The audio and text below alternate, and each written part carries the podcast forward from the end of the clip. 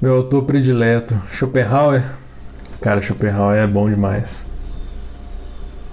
Aforismos para a sabedoria de vida. Nossa, eu adoro aforismos, cara. Tem um do Nietzsche também que é. Acho que é 100 aforismos sobre amor e morte. É muito bom. Porque o cara te manda um, um aforismo, é um, um, trecho, uma frase, e você que se vire para entender. Você que se vire para lidar com aquilo ali. Me fez perder a religião. É. Schopenhauer foi um dos primeiros é, grandes filósofos abertamente ateus, né? E gerou, gerou grande discussão na época. Na época, né? Centenas de anos depois também. Era mais feliz antes. Cara, é. Feliz depois de Schopenhauer é difícil. Prefiro Hegel. Cara, Schopenhauer estivesse vivo, ele ia atrás de você. Brigar com você. Schopenhauer odiava Hegel. Ele fazia questão de dar aula na sala do lado da sala do Hegel, só que todo mundo ia para aula do Hegel. Aí ferrava, sabe? Schopenhauer era bom demais também, mas Hegel. Enfim, o cara na época tinha uma influência muito grande, hoje ainda, né? E essa foi uma das grandes tretas engraçadas que Schopenhauer ficava puto com ele. Gente, boa noite. Meu nome é Thiago e eu tô aqui, não, não tô tanto aqui, tô mais na página de, de psicologia, que é universo da psicologia.com.br, arroba universo da psicologia.com.br. Mas, é, mas é, hoje, como é nas lives anteriores, dá para juntar as duas coisas e é legal demais quando a gente consegue juntar as duas coisas. Daí, o ponto de partida que me deu a ideia foi um post do, do Julian, lá do, do Filósofo Boladão, da página Filósofo Boladão, que inclusive tem o avatar do, do Schopenhauer como representante. E Uh, o post era o seguinte: é, é, aquele meme de que tem uma frase simples, né? E depois tem a explicação, a frase do cara mesmo. Eu ia mostrar aqui, mas não deu pra ver direito a tela. A frase simples era: A gente era feliz e não sabia. Daí alguém fala, né? Mas Arthur, não podemos publicar assim. Aí o Schopenhauer fala: Então anota. E, e aí, esse, isso aqui vai ser ponto de partida pra gente trocar ideia hoje. Vamos vivendo nossos belos dias sem percebê-los. Só quando chegam os ruins é que os desejamos de volta. Milhares de horas serenas e agradáveis deixamos passar por nós, sem fruí-las e mostrando má vontade, para depois, em tempos sombrios, dirigirmos em vão nosso desejo por elas. E essa frase assim, me lembrou de uma coisa que a princípio você pode achar estranho, que é diário de gratidão. Vocês acham diário de gratidão um negócio estranho? O que vocês acham disso? Porque diário de gratidão virou um negócio da moda, né? Virou um negócio tipo água com limão e gratidão. E muita gente também, né, associou isso com uma coisa meio superficial, uma coisa não muito profunda. De outro lado, a filosofia tem uma, uma questão de profundidade muito forte, né? Daí, o que eu pensei é o seguinte: na verdade, tem tudo a ver. Tem tudo a ver. Vou mostrar para vocês. O Schopenhauer, ele era muito pessimista. Eu é entre os, os, filósofos mais pessimistas e filósofos são pessimistas, né? Muitos deles são. Tem o Cioran também, Emil Cioran bem pessimista. Talvez ele tá ali pau a pau com Schopenhauer. Tem os outros caras também. O Nietzsche, por uma tatuagem de gratidão, é. É, então, gratidão é, eu vou chegar lá, cara, é complicado. É, é igual mindset também. Já falei de mindset e, e, e, é uma questão complicada porque tem gente dos dois lados que conversa do negócio que às vezes não sabe direito do que eles estão falando. Igual o negócio da gratidão. É, tem gente que tatua e reclama bastante da vida. Tem, tem. É, porque às vezes também a pessoa tatuou esperando, né? Tipo, é, eu lembrei para minha vida. Talvez é mais fácil você falar em gratidão do que você sentir gratidão. Isso com certeza, absoluta. O Paulo falou que era realista. Pois é, cara. E eu, assim, tive a época, talvez vocês tiveram também, de que eu, eu lia muito Schopenhauer, aí eu lia lá As Dores do Mundo. Nossa Senhora. Era ler aquilo e chorar no banho. Assim, é uma porrada desgraçada na cabeça da gente. Schopenhauer é pesado pra caramba. dependendo de como você lê, de como você, você não está preparado, é pesado. Pode te dar bad incrível, assim, terrível, né? Mas aí, ele é um dos caras mais pessimistas. Ele é famoso pelo, pelo menos sentir a gratidão na pele. é. O, o Schopenhauer é um dos mais pessimistas. O Nietzsche, por exemplo, que muita gente associa com pessimismo, teve uma grande influência do Schopenhauer, só que depois ele deu uma virada e largou um pouco do pessimismo. O Nietzsche é até muito otimista em muita coisa, por exemplo, amor fati, amar ao destino, é, encarar o sofrimento, um monte de coisa do Nietzsche é, é positiva. E aí o Schopenhauer também, essa, assim, vocês verem essa frase, ele fala assim, ele fala, na verdade, de, de como que a gente passa a vida, né, perdendo o tempo, a gente não percebe certas coisas boas que acontecem e a gente vai querê-las de volta no futuro, né? E isso acontece demais com a gente o tempo todo, o tempo todo. A gente vê assim, o exemplo mais mais grosseiro, mas que é bom. Nariz entupido, nariz congestionado. Quando você está respirando de boa, quando você fica o nariz congestionado, tampado, depois que você volta ao normal, se sente um alívio tão grande, você pensa, nossa, como é bom respirar, como é bom ter o nariz funcionando bem. E assim, você não fica o tempo todo agradecendo pelo seu nariz estar funcionando bem. Você não fica agradecendo por você conseguir fazer coisas básicas da vida que para algumas pessoas não dá, sabe?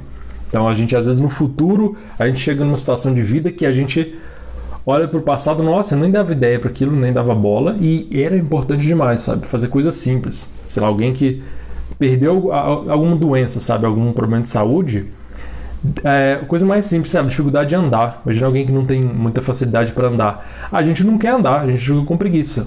Mas a, a pessoa que perdeu, ela valoriza mais, né? Que nome ele dá para esse processo? Esse ciclo de querer respirar, por exemplo, depois do nariz desentupir. Não sei. Quem? Schopenhauer? Eu nunca vi ele falar disso. Isso é o que está falando. É, eu estou contextualizando aqui com a gente ele fala de ele fala de muitas questões mais nobres, né, do que nariz congestionado.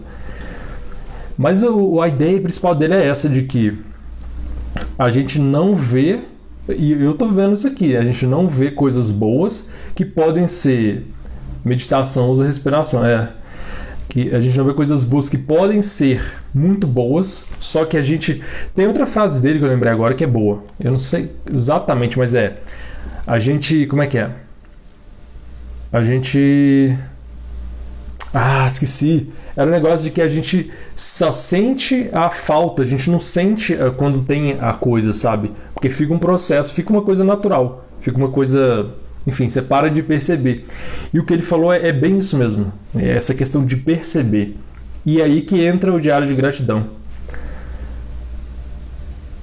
Para quando ter a esse ciclo de ter e não ter, para quando ter agradecer, ele dá algum nome? Não, não que eu saiba. Não que eu saiba, pode, pode ter. Mas assim, o diário de gratidão, que a gente às vezes fica achando que é bobeira, não pode não ser. Ele pode ser um exercício bom porque encaixa exatamente nisso que o Schopenhauer está falando. Porque quando você pensa em por exemplo, satisfação, felicidade com a vida. E aí eu entro um pouco mais na psicologia, psicologia experimental. Hoje em dia se estuda muito felicidade. Né? Psicologia ficou muito associada com doença, transtorno mental. Hoje em dia se estuda mais o lado, o lado desenvolvimental, de algo positivo mesmo. De pessoa que está bem, mas sei lá, como é que ela fica feliz, como é que ela não fica. Ciclo de gratidão, você criou o nome então. Ciclo de gratidão. Cara, nome muito bom, eu não criei não. Foi você que criou. Hernan, o Hernan criou o nome. Muito bom, Hernan, seu ciclo de gratidão. Cara, baita nome. Cara, isso é, e, e, você me deu uma ideia boa, que é, é isso mesmo, que dá para pensar quando você faz esse processo que usa-se o diário de gratidão, ou diário de. É, enfim, que é o processo de. É, porque assim, a gente tem um monte de coisa que é boa na vida, só que a, gente, a, a nossa consciência, que é o que está na nossa atenção no momento, é muito limitado. Tá? A maioria das coisas é inconsciente, por exemplo, memórias. Se eu falar para vocês assim, vocês lembram de quando vocês eram criança? Da sua mãe, do seu pai, de como, sei lá, seu pai fazia tal coisa, como é que era o café quando você tinha 5 anos, 10 anos? Vocês vão lembrar. né? Vocês lembram como era bom o cheiro de pão do café da manhã com a sua família? Sei lá, qualquer coisa assim. Daí isso volta à consciência e você fala, nossa, dá até uma nostalgia, como era bom. Amanhã eu vou reclamar de tudo. É, cara, mas é isso, é isso mesmo. A gente reclama, e o Schopenhauer reclamava pra caramba também. E, né, às vezes a gente tem a tendência mais pessimista, e, e eu quero falar disso também. Só que assim, se você estabelece um, um, um programa de gratidão, vamos pensar assim. O diário é isso, que é por exemplo, a gente vive a vida no automático, reclamando, xingando, tá tudo ruim, tudo uma merda. Só que você bota o diário de gratidão, né? O compromisso. Vou, sei lá, escrever ao fim do dia cinco coisas pelas quais sou grato. Pode parecer uma coisa, ah, good vibes, besteira, não sei o que, que tem. O Schopenhauer é muito relacionado ao pessimismo. Mas aí você, você começa a lembrar das coisas. E o muito o, do, o que nos afeta é o presente. Por exemplo, o passado, o cheiro do pão lá, quando você tinha, você era criança e comia com sua família, ele só te afeta agora se você lembrar, obviamente. Então, assim, você trazer para o presente isso te afeta agora, afeta seu humor. Por isso que isso te deixa um pouco melhor. Quando você lista ali cinco coisas pelas quais sou grato no dia. Não precisa ser muita coisa, sabe? Pode ser coisa básica. É, é o que muda a percepção do presente. Pode ser coisa básica e, e eu acho melhor a gente voltar para as coisas básicas. Se vocês forem ver lá o Epicuro, ele fala muito disso. Eles associam muito ele com o hedonismo, que é a busca por prazer, uma filosofia do prazer. Mas ele é o cara que falava assim: é melhor você satisfazer com um prato de arroz do que você querer, sei lá, um vinho caro. O que é óbvio, né? Porque, sim, é, qual a chance, probabilisticamente, de você ter prazer com. Né, você só tem prazer com vinho caro ou com um prato de arroz. Se você com prato de arroz você está bem, você está muito bem. E às vezes pode ser isso. Pode ser, eu agradeço por ter comida. E entra um pouco, acho que eu falei nisso em umas lives anteriores, sobre é, razão e emoção. Qual que era a live? Mas era so, é sobre comparação, eu acho que é assim. Quando você se compara quando como com alguém que está pior ou com você quando está pior, você fica mais feliz. E não é exatamente pela desgraça do outro, nada disso. É assim, você lembra como você está bem. Que assim, quando eu lembro como é ruim estar tá com o nariz entupido, congestionado, eu tomo um pouco agora, eu eu sinto melhor, eu falo, nossa. Aí eu dou até aquela respirada, eu falo, nossa, como é bom. Só que assim, eu não vou ficar o dia inteiro pensando no meu nariz. Então, esse, essa ideia do ciclo de gratidão é muito boa, que você faz um ciclo que é, sei lá, no fim do dia, eu vou pensar, não precisa ser diário, pode chamar de outra coisa, qualquer coisa. O importante é o processo psicológico, é lembrar das coisas, trazer para o presente para te afetar agora. Daí, por exemplo, sou grato porque, sei lá, eu, a gente pode fazer isso. Sou grato porque hoje eu tomei a primeira dose da vacina. Sei lá, aí é bom, uma coisa boa. Eu posso reclamar que eu tive que ir lá e tinha um cara muito perto de mim falando um monte de coisas, se aproximando demais, o cara não, sem máscara do lado. Ok, posso reclamar. Mas assim, eu, eu faço um treinamento que é. Tá, o que, que eu vou fazer com o cara? Adianta eu reclamar? Às vezes é melhor eu ver, eu ver o lado positivo e assim não é sem. Não, isso não resolve tudo. Porque, por exemplo, eu tenho. Eu reclamo muito de tarefa muito chata. Mexer com tabela de Excel. E isso ainda não, não resolvi muito. Eu tô, tô no processo. Sou grato por essa live top. Cara, e eu sou grato pelo seu, seu termo, ciclo da gratidão. Isso é muito bom, eu vou usar, eu vou, vou te dar os créditos. Falar, ô Hernan, vai lá no perfil dele que o cara falou do ciclo da gratidão. Que é mais, é mais legal do que o diário, né, cara? O diário da gratidão ficou meio ruim o nome sabe? Ficou meio esquisito. Daí que que. E, e, outra coisa, aí eu vou chegar no, no. Acho que é o ponto mais interessante que é. Isso é uma coisa mais. É, assim, mais cotidiana, né? Tá, eu tô lembrando e eu fico bem melhor meu humor, que é meu estado ali no momento. Né? Eu, nossa, eu lembrei, hoje teve coisa boa. Hoje eu comi, comi um bolo indiano. Olha, bom pra caramba. Se eu tivesse, assim, eu comi na hora, e não tive, tive prazer, mas eu esqueci. Aí às vezes agora eu tô preocupado com outras coisas. Nossa, como eu não tô, não tô comendo, mas se eu lembrar do que eu comi, eu lembro um pouco do sabor, isso volta um pouco. A emoção, tudo volta um pouco com quando você lembra, com memória. Eu falo, nossa, bom pra caramba. Então a gente está fazendo um processo de lembrar, isso vai melhorando um pouquinho meu humor. Que é se eu listar cinco coisas no dia, pode ser a coisa mais boba do mundo, sabe? Eu não tenho assim grandes coisas que eu vou falar, nossa, que incrível, subiu o Everest. Não, sabe? Inclusive eu ia reclamar de subir o Everest, tipo Schopenhauer. Que, que sentido tem nisso? Você é apenas um escravo da vontade. Você não enxerga que o mundo é vontade e representação, sabe? Você não enxerga as dores do mundo. E, e assim, mas você consegue, acho que dá pra gente ser um pouco realista, até pessimista como Schopenhauer, mas também essa posição dele é boa, que é, é ele tá vendo que a gente também se desgraça um pouco por a gente não perceber o presente, o que tá bom. E em psicologia isso ajuda muito, que é você, em vez de ficar querendo muito futuro ou chorando pelo passado, eu entendo que às vezes é difícil mesmo, o passado volta, a gente não tem você tem tenta ficar um pouco no presente, olhar o que, que tem de bom agora, você vai mudando um pouco seu viés.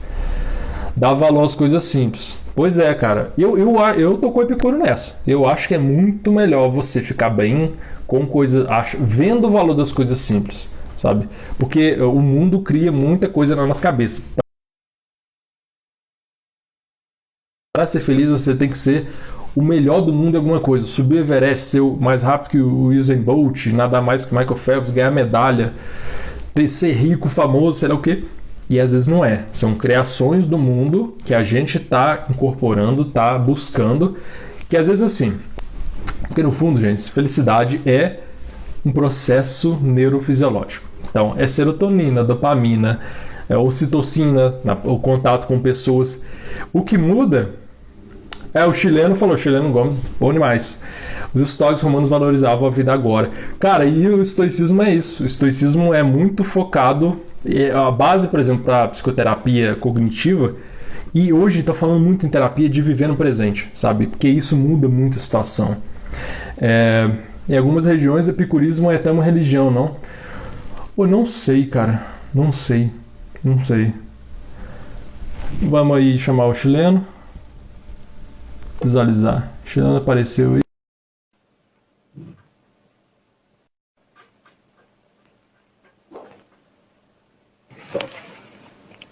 Olá. E aí, chileno? Tudo bem? Oi, cortou, não ouvi. Tirei o microfone para te ouvir. Tá ah, ouvindo, ok? Obrigado, cara. Eu, eu não resisti. Você, eu, eu acabei de terminar a live no outro perfil, eu vi você, eu, vi, eu falei, ah, vou entrar. E eu queria, se você me permite, queria fazer uma consideração sobre felicidade, você estava falando. É, Com certeza, vontade. Eu acho muito legal esse tema, né? A filosofia trata. Aliás, existem filósofos que vão dizer que o único tema que importa na filosofia é esse, a felicidade, né? É o que importa na vida das pessoas. E os históricos romanos, né, eles tinham uma frase famosa que as pessoas usam muito, né, hoje em dia, que é carpe diem, né, que é, as pessoas traduzem... Que ficou, ficou esquisita pelo uso também, mas a ideia é boa. É, então, porque na verdade as pessoas elas, elas traduzem errado, né? Do latim carpe diem não é viva o seu, seu dia como se fosse o último, não é isso, né? É, tem até um, um, comediante, né, que ele é japonês, que é muito engraçado. Ele fala assim, cara, se fosse meu último dia, eu ia querer estar trabalhando. Eu ia querer estar tomando uma cerveja, transando e jogando Playstation ao mesmo tempo. É, não é isso. A ideia do Carpe Diem era viva o seu dia porque ele pode ser o último, né? Pode ser o último. Então não é assim viver todo dia como se fosse o último, porque senão você não vai fazer nada. Eu gostaria de passar meu último dia de vida com os meus filhos. Eu não queria estar trabalhando, né? Mas como se fosse o último. Então dá a sua excelência, você poder aproveitar o dia. E, e tem uma continuação da frase que as pessoas não sabem, né? É carpe diem, memento mori, né? E memento hum, essa é muito famosa. Lembre-se de que morrerá, né? Por quê? Porque as pessoas elas têm, é, até por uma questão fisiológica, como você disse, né, de reações no cérebro, o nosso cérebro ele não se gatilha é, é, por, por sensações futuras. Então a gente sempre acha que vai dar tempo. Né? Não, depois eu faço, não, depois. E as pessoas ficam aceitando uma vida ruim, um trabalho ruim e tal. E tem uma definição filosófica para a felicidade, que eu, que eu vou deixar você continuar a live, aí não quero te atrapalhar, mas que eu acho muito legal. Não, não é. né? É, Spinoza diz que a alegria é passagem para um estado mais potente do próprio ser. Né? Então, quando você está alegre, tem mais de você em você. Quando eu estou alegre, eu tenho mais de chileno em chileno, certo? Então, a felicidade, diz o professor Clóvis, que a felicidade é inútil. Por que inútil? É só você ver porque ela não tem utilidade posterior, certo? Você vê as crianças brincando, por que, que ela faz isso? Por nada, para ser feliz. Né? Não tem uma utilidade, ah, por que, que eu trabalho? Para ganhar dinheiro. Por que, que eu estudo? Para arrumar um bom emprego. Tudo tem uma utilidade posterior. A felicidade não. Né? Então, quando você está num momento de vida tão bom, tão pleno, que dá fim nele mesmo, os gregos chamavam de eudaimonia. Né? O prefixo eu do grego significa bom, e daimon é da onde vem a nossa palavra demônio, significa espírito. Então, quando você está num momento de eudaimonia, um, um instante de vida tão bom que dá fim nele mesmo, você foi feliz, porque é um instante de vida inútil. E a felicidade, é, é, como você sabe que você é feliz? Porque é um instante de vida tão bom. A felicidade é um instante que pretende a eternidade. Certo? A definição de felicidade é um instante de vida que pretende a eternidade. Por que ele pretende a eternidade? Porque é um instante de vida tão bom, é um instante de vida tão pleno, é um instante de vida que dá fim nele mesmo que você gostaria que durasse um pouco mais. Você gostaria que não acabasse. Né? E todo mundo já passou por um momento assim. Cara, estou tão feliz, está tão bom que eu não quero que isso acabe. E um instante de vida que não acaba é exatamente a definição de, de eternidade. Né? Então, a felicidade é um, estado, é, um, é um instante de vida que pretende a eternidade. É um instante de vida inútil. Isso que o Renan falou é legal, porque às vezes a gente está feliz e a gente vai ficando triste porque lembra que a felicidade está acabando. Ou vai acabar uma hora. Ó, eu vou te dar um aí é desgraça. Eu vou te dar um exemplo. É, eu geralmente acordo 4 horas da manhã para ir treinar e tal. E aí, um tempo atrás, eu não fui treinar. Eu falei, vou ficar deitado aqui. Tal, né? Fiquei no sofá, né? Eu fiquei, acordei cedo, mas fiquei no sofá. Quando foi às 8 horas, 7 por 8 horas, meu filho mais velho acordou, ele veio e deitou comigo no sofá de conchinha. Deu 5 minutos, o mais novo acordou. Ele veio e deitou em cima de mim. Eu fiquei deitado de conchinha com o mais velho com o mais novo, em cima de mim. Deitado, nós três se abraçados. Uns minutos depois, minha esposa acordou, viu nós três deitados, ela veio e deitou junto. Bolinho montinho, que a gente chama aqui. Nesse momento, nesse momento, me veio um pensamento na cabeça se eu morrer agora, eu morro satisfeito. Eu morro feliz. É um instante de vida tão bom, tão pleno, que eu não gostaria que acabasse. Por isso que ele é inútil. Porque ele não tem utilidade posterior. Então, se você passa por algum momento, você assistiu uma aula boa, você está com alguém, uma companhia boa, um amigo, uma namorada, ou, ou você está estudando algo que é tão bom que você gostaria que não acabasse, é porque nesse momento você foi feliz. E, cara, uma coisa legal que você falou aí que encaixa bem é que, por exemplo, se, se você não percebesse isso que aconteceu como um momento que seria feliz, você poderia estar na sua cabeça, nossa, tem que trabalhar daqui a pouco, tem que sair daqui a pouco, e como que eu vou, vou tirar eles daqui?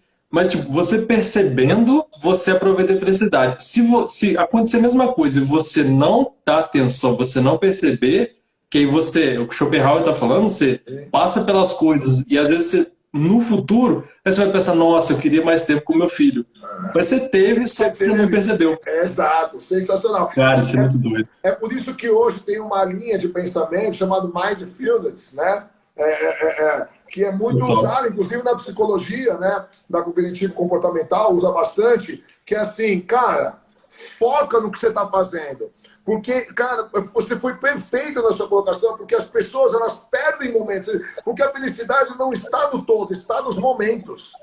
Não existe felicidade plena, existe momentos felizes. Porque felicidade são os picos de alegria que a gente tem. Se você está com a cabeça no outro lugar, foi exatamente o que você falou, você deixou passar. Passou. E aí não adianta você querer voltar, já foi. Essa você já perdeu. Entendeu? Então, é essa é, a ideia do Carpe Diem. É essa a ideia do Carpe Diem dos históricos romanos. É viva o momento.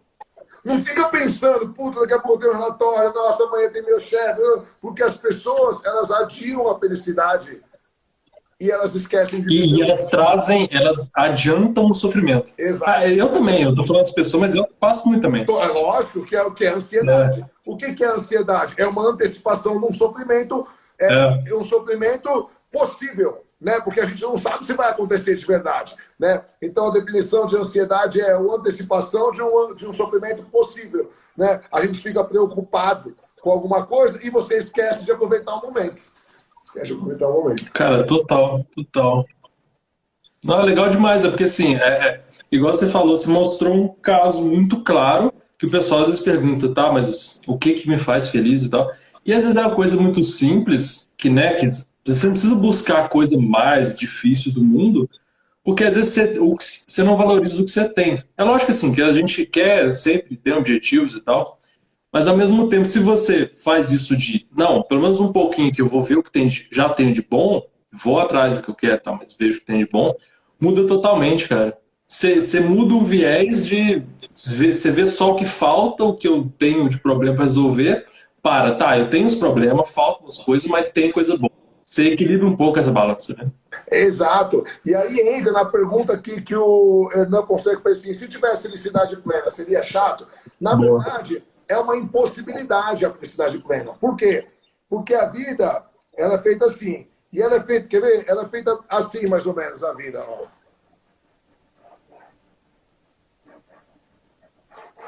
assim, mais ou menos a vida. Cada pico desse daqui é um momento de alegria máxima, certo?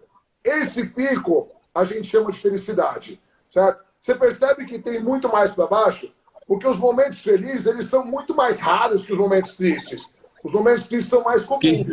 Então, assim. Essa linha aí é Schopenhauer, Schopenhaueriana. Total, não, porque se fosse assim, ó, se fosse assim o tempo inteiro, não tem pico não seria felicidade. Por que, que a felicidade é tão boa? Porque ela é rara. Porque o normal da vida é ser triste.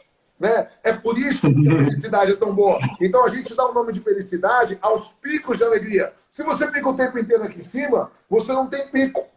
Quem fala sobre isso é uma linha da, da psicologia chamada logoterapia. E tem uma logoterapeuta é, chamada Elizabeth Luca. E Elizabeth Luca diz o seguinte: é, na pobreza extrema, há risco para o biológico. Certo? Porque a pessoa não tem condições de comer, não tem nada. Tá.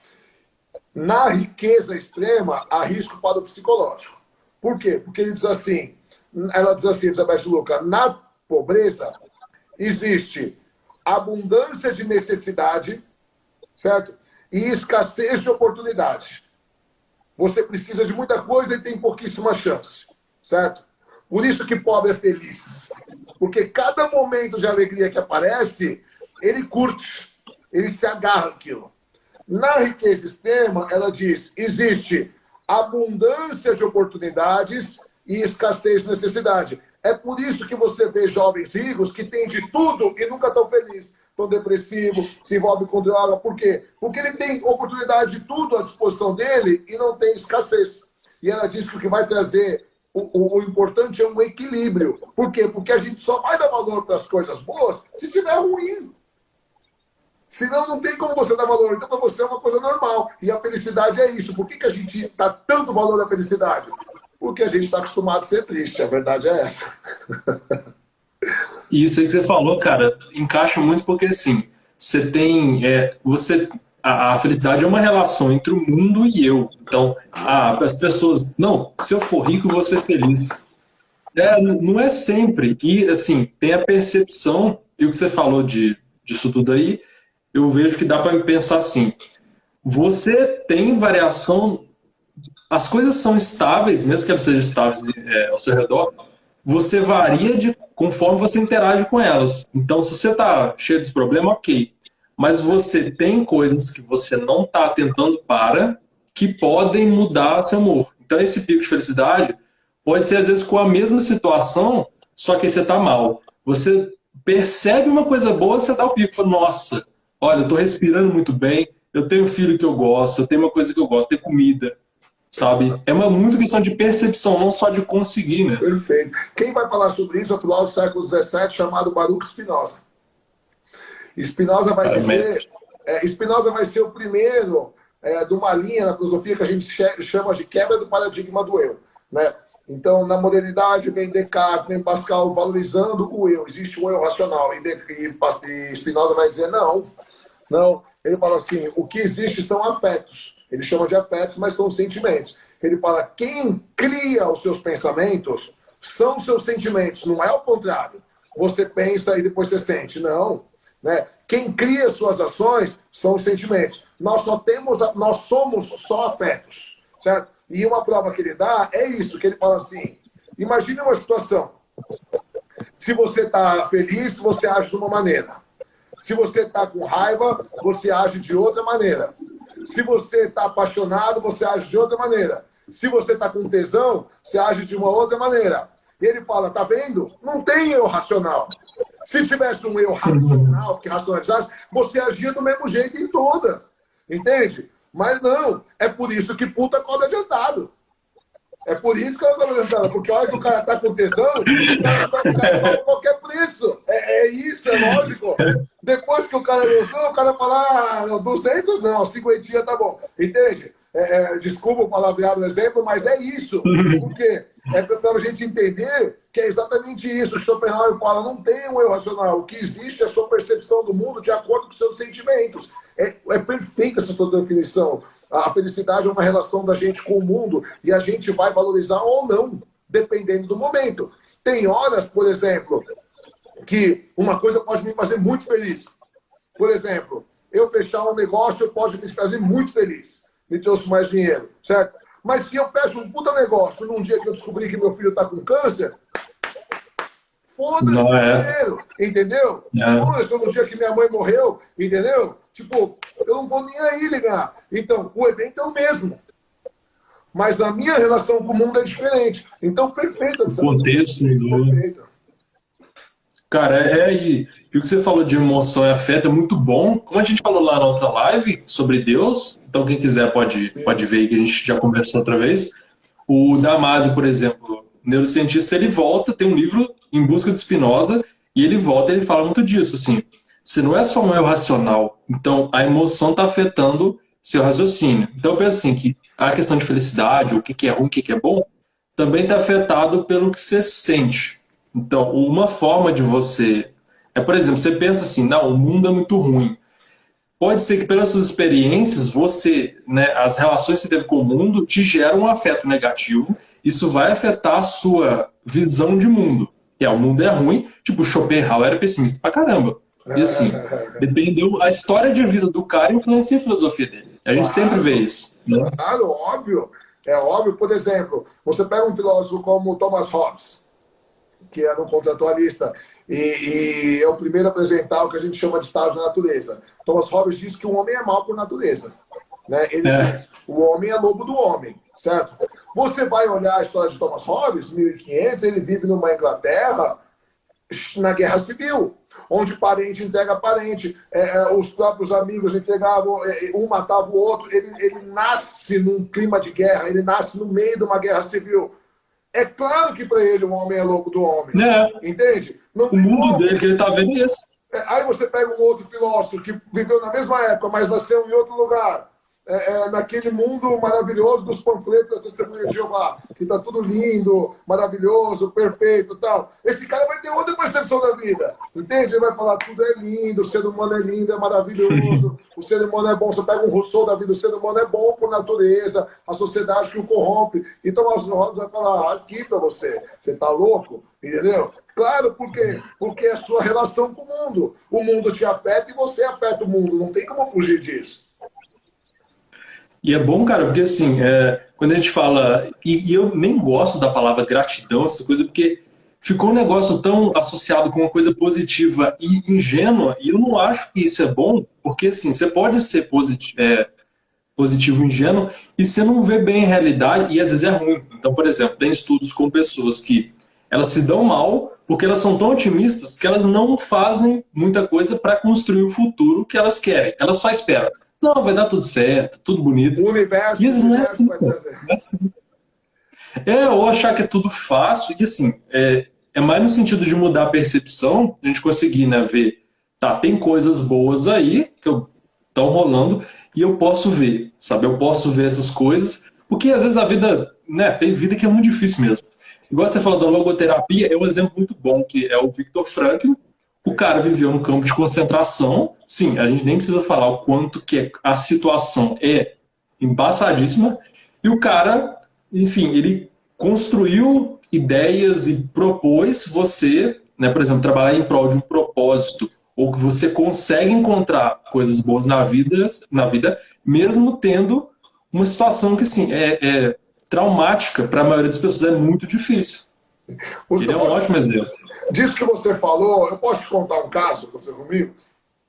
Manda ver. É, o Banco GM me contratou para dar duas palestras. Né? Eu dei uma palestra para o Banco GM aqui no Brasil e dei uma palestra para o Banco GM no Chile, em espanhol. Né? E aí, é, na verdade, eu fiz a do Chile primeiro. Né? E aí eu tô, foi online na pandemia e tal, eu tô dando a palestra em espanhol, tô com o computador aberto tal, né? Tô olhando algumas caras assim, e, e de repente eu falei assim, olha, é, inclusive até tem um menino aqui, o Lediando, ele disse que me entrevistou em 2012 sobre segurança em casa noturna. Eu tenho uma empresa de segurança, né? E o que eu trouxe da segurança? Eu sempre espero tudo de ruim. Sempre.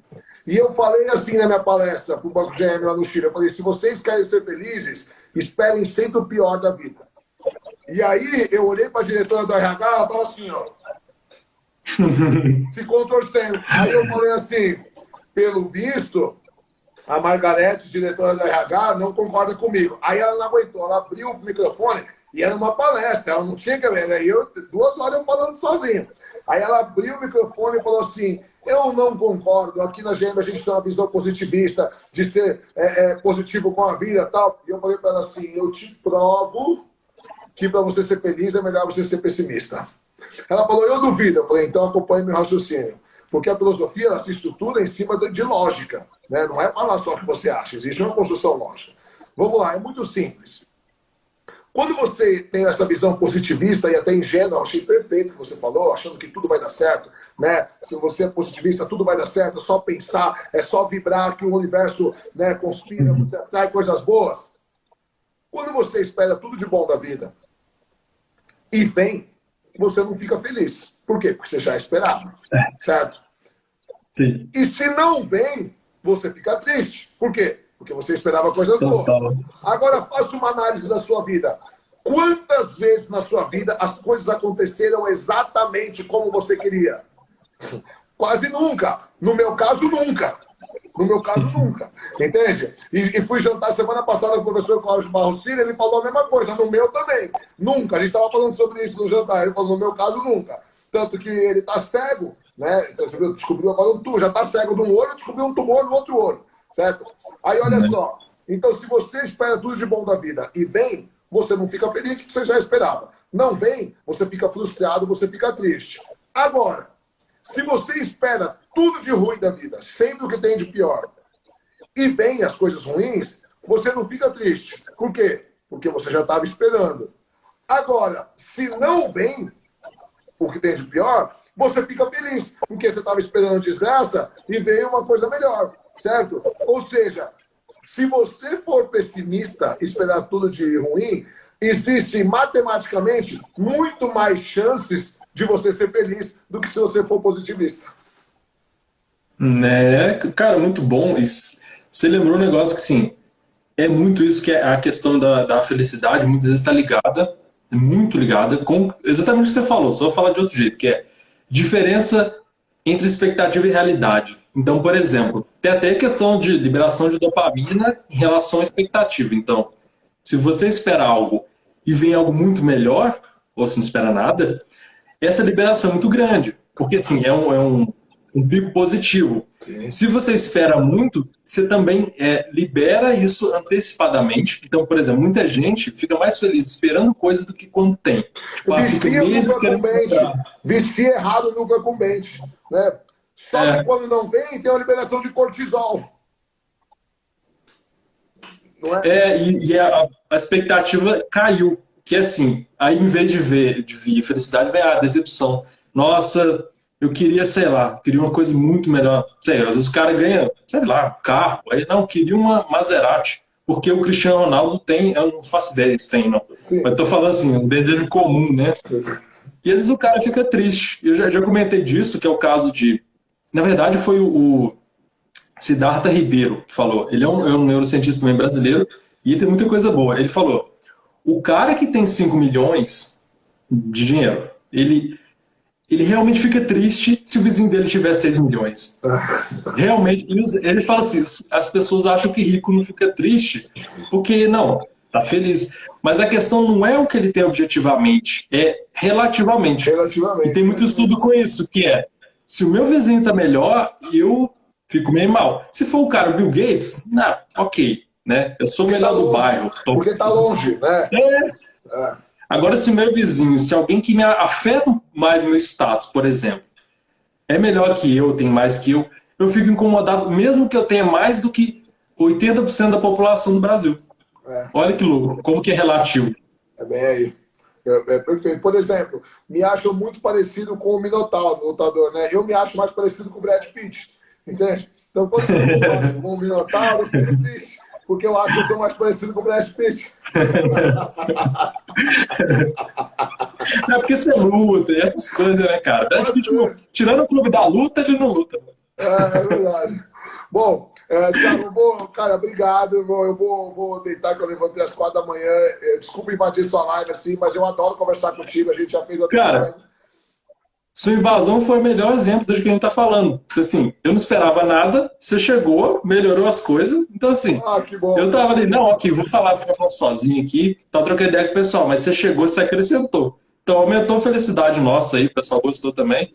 Então, obrigado demais, cara. Você é convidado. Um beijo, até a próxima. Tchau, tchau. Valeu, Chileno. Falou. Pô, muito bom participação surpresa do chileno aí. E né, comentou um monte de coisa, eu não vi, cara. O pessoal comentou também. Só para fechar, né, já tá nada de dormir também. É, tudo vai dar errado, vamos. é, cara, tudo vai dar errado, vamos. Às vezes é um jeito de ver as coisas, né? Às vezes é um jeito de ver as coisas. Mas o, assim, a ideia que eu queria, o, o fim que eu queria chegar, e sim, a gente conseguiu extrapolar muito, foi muito bom, é uh, o viés, por exemplo, Schopenhauer era pessimista. Né? Às vezes a gente é. E eu também, eu venho mudando ao longo do tempo, mas eu tive uma fase muito pessimista, fase que eu ficava lendo muito Schopenhauer, por exemplo. Me influenciava bastante. Ele tem muita ideia boa, só que assim, o pessimismo, ele de algum modo tem coisas positivas, mas de algum modo, de algumas maneiras, ele pode ser ruim. Né? Então, se ficar sempre pessimista, sempre reclamando, sempre vendo tudo de ruim, pode ser ruim. Você pode ser pessimista no sentido, tá, vamos aí, igual a gente estava falando aqui, vamos aí, vamos ver o que, que dá. O que vier lucro. Vamos ficar felizes com arroz. Se vier um vinho, qualquer coisa, vamos aí, ótimo. Né? Aumenta o nosso pico de felicidade. Mas aí, o exercício da gratidão, melhor o ciclo da gratidão, em vez de diário, mas chame como quiser, simplesmente o, o fato é, pratique o lembrar ou ver coisas boas que vocês têm. Né? Não precisa pensar, ah, sei lá, alegria, mas pense, nossa, eu estou satisfeito com algumas coisas. Daí, faz lá cinco coisas por dia, no final do dia, o que teve de bom hoje. Ao longo prazo, no longo do tempo, você vai mudando uma, um programa mental que você tem, uma, uma certa tendência, um hábito mental, para, vai mudando um pouco o viés. Um monte de questão psicológica, de transtorno, tem, tem essa questão do viés. Por exemplo, pessoa depressiva, ela tem um viés muito negativo. Então, e quando a gente tem essa, essa esses viés, a gente pode ter, por exemplo, memória é seletiva, então a gente lembra mais de coisas ruins. Atenção seletiva, a gente vê mais coisas ruins, é muito doido. Você vê mais coisas ruins. Tem 30 pessoas rindo para você, você vai ver quem tá mal, quem tá com tédio, quem tá com cara feia. E assim, a pessoa não percebe, que é um viés. A atenção dela é direcionada para aquilo ali no automático. É a questão do pessimismo é abrir portas que não conseguimos fechar. Pois é, cara, a época do Schopenhauer, assim, lia Schopenhauer, Nietzsche, não entendia muito de Nietzsche, é, humano, demasiado humano ali na época. É, Freud, também, Freud é meio pessimista. E aí o meu viés era muito negativo. Então eu, eu sempre fui mais assim, há muito tempo vendo coisas mais negativas na vida. Minha mente é assim em relação a isso. Eu tenho que comer, é igual, tem gente que não tem para de reclamar a cor. Cara, é, é, é isso, assim, é, é o exercício, é isso mesmo. Você tá vendo assim, tá, tem situação pior, vou ficar pelo. Ficar feliz pelo que eu tenho, sabe? Porque eu podia estar tá, tá pior. Acho que por um momento, e eu estou especulando isso agora, né? Nunca pensei bem nisso. Por um momento, você imaginar, você ver uma situação pior, você dá uma descidinha ali na curva, e aí você vê a coisa positiva, você sobe lá em cima. Você faz o, o, o, o balanço, né? Então, isso é muito bom, cara. Aí, o viés, por exemplo, depressivo é isso. Vê negativo, lembra negativo e tudo mais. Aí fica tudo negativo. Fazer esse exercício, você vai mudando o viés ao longo do tempo, você vai se reprogramando para observar coisas positivas também. Aí você vai ver que tá, tem gente com cara feia, com tédio, mas tem gente que tá simpático para você. Tem coisa ruim na sua vida, sei lá, você tá o dia inteiro ralando, um monte de coisa acontecendo de ruim, mas deve ter alguma coisinha ali que pode ser boa, sabe? Nem que seja comer um prato de arroz, comer uma comida boa. Pode ser comida da mãe, comida da, de alguém que faz comida boa, da família, não sei. Mas o exercício muda nosso viés ao longo prazo. Acho que era o ponto alto que eu queria chegar. Gente, então vamos dormir, né? Tá muito bom. Pera aí, não comentou. É meio triste isso, mas é uma maneira de ficar mais feliz. Mas é triste ficar feliz porque tem gente pior que você, algo complicado. Pois é, é porque assim, não é achar bom a desgraça do outro, mas é assim, ver que sentir um pouco a desgraça do outro, isso é bom também, sabe? Ter um pouco de se colocar, sentir um pouco do outro, que é quando eu imagino uma situação, vejo alguém numa situação difícil, ou eu mesmo lembro de uma situação difícil, eu a, me, a memória traz emoção e eu sinto um pouco aquilo, sinto um pouco mal. Isso é bom também do lado oposto, né? A gente tem olhar para coisa positiva, ok, mas tem o lado que olhar para coisa negativa ajuda também, né? Porque às vezes você fica mais realista, que assim, tá, o mundo não é as mil maravilhas. Você não sai falando para pessoa, tá, fica feliz aí, sorri, pensa positivo. Você vai entender que não é fácil para todo mundo, sabe? É uma luta individual também. Você pode ajudar a pessoa e tal, mas senão a gente cai na ditadura da felicidade também, sabe? Assim, não, você tem que ficar feliz, porque o mundo é belo, você tem que pensar positivo. Isso aí, isso provoca tristeza, sabe? Tem efeito rebote também. Então, é bem por aí. Como posso pesquisar mais sobre isso? Vídeos e tal sobre isso, cara, sobre, sobre o que exatamente? Sobre gratidão, sobre pessimismo, sobre felicidade. Gera até compaixão, bondade, até pode deixar mais gentil, muito massa. Cara, isso, isso total. É, compaixão. Schopenhauer falava muito de compaixão. Que ele era um cara mal-humorado, depressivo, mas ele pensava muito nisso, no sofrimento. Que é, o mundo é uma desgraça, tem gente sofrendo pra caramba, e assim, um jeito de você tornar o mundo menos ruim é você ter compaixão. Compaixão é eu entender o sofrimento de outra pessoa e querer que ele diminua. Isso assim, ajuda demais. E isso envolve você olhar para o ruim também. Você olhar para a desgraça do mundo e falar, cara, tá, tem coisa ruim também. Eu posso ficar feliz pelo que eu tenho de bom, mas eu posso talvez fazer alguma coisa pelo, porque, pelo que eu tenho de ruim ou pelo que os outros têm de ruim também. E melhorar isso, né? aproveitando a live, tem a prova de filosofia. Nossa, você pode explicar rapidão a moral do senhor do escravo do Nietzsche? Cara, tem. Acho que tem um, um post lá no site disso, que é universodafilosofia.com. Universodafilosofia.com. Tem um post sobre isso. Tá resumidinho, já te ajuda. Porque aqui vai, vai estender demais aqui.